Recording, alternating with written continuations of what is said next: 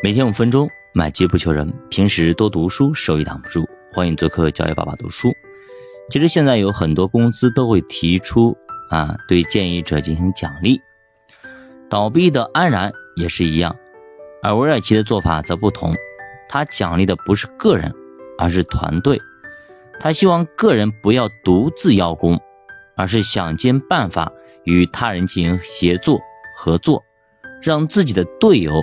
也能够变得更好，所以他的激励不断在强调协作，强调持续的改进。我们再看一下 IBM 的郭士纳，其实，在八十年代的时候呢，IBM 也早就已经陷入了困境，蓝色巨人已经得上了富贵病，公司内部全部都是自命不凡，老子天下第一，就跟某些保险公司一样的。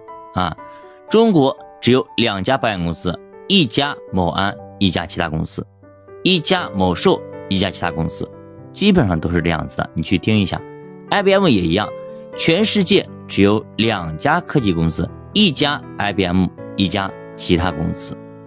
所以那个时候呢，全部的员工到领导都是这样子的，然后呢就是争名夺利，签下的合同都拿来邀功。而没有人去关注后续的发展、执行、服务，更没有人去关注客户的需求。一九九三年，IBM 三顾茅庐，请出了郭士纳，他上来直接就打通了公司的交流渠道。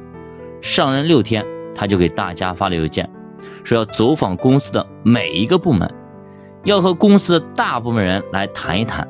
随后，他就解散了公司的权力部门。管理委员会什么的全部都给清除掉了。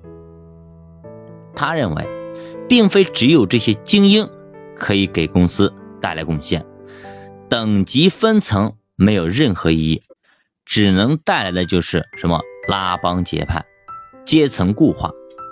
我们应该跟那些能够为公司解决问题的人一起来开会，不管他是什么职位，哪怕是最底层的一个。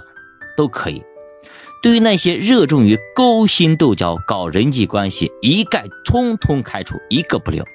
奖励那些喜欢做事、喜欢帮助他人的人，阻止了抢客户的行为，也对高管的奖金重新规划，与公司的整体利益进挂钩。他一直强调，公司需要的是团队协作，需要的是团队，不是个人。在公司内部。郭士呢还建立了以客户为中心的文化，重视客户的需求。当时客户对于 IBM 电脑的价格已经是太不满了，他妈太他妈贵了啊！但是之前并没有人重视啊。郭士纳来了，大幅下调主机的价格，去迎合客户的偏好。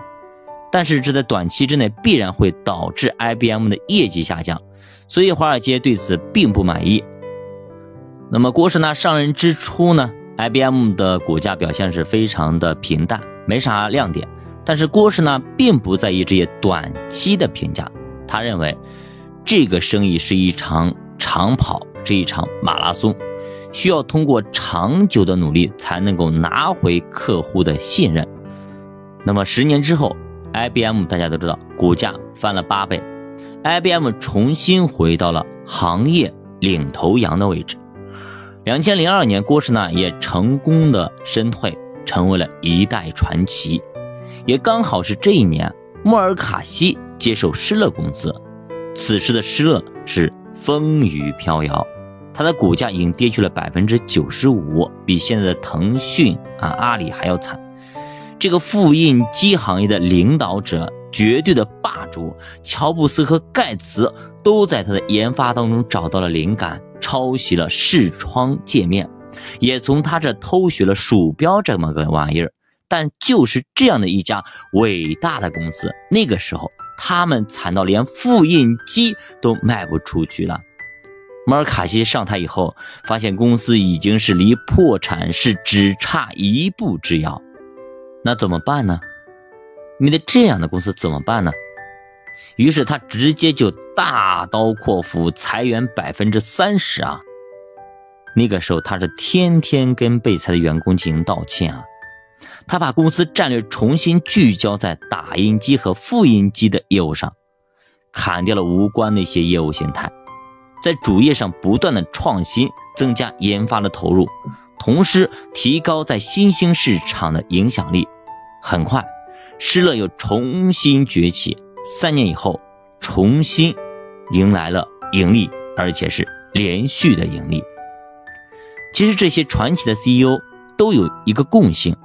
就是上来直接裁员，聚焦主业，然后打造超级的产品，包括像乔布斯或者苹果也是一样，砍掉很多多余的产品线，就留四个产品：业余笔记本和业余主机，专业笔记本和专业主机，然后通过极致的产品反败为胜。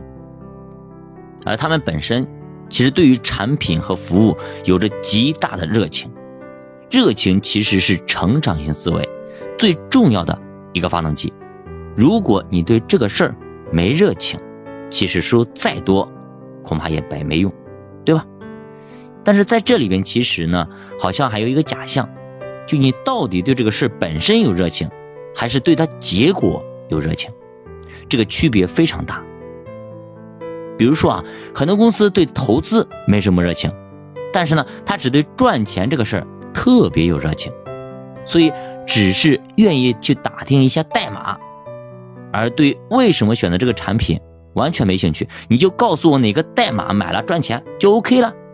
可以说百分之九十以上的人都是这样子，在其他领域也一样，只想赢得冠军，但对比赛过程没兴趣，也很恐惧。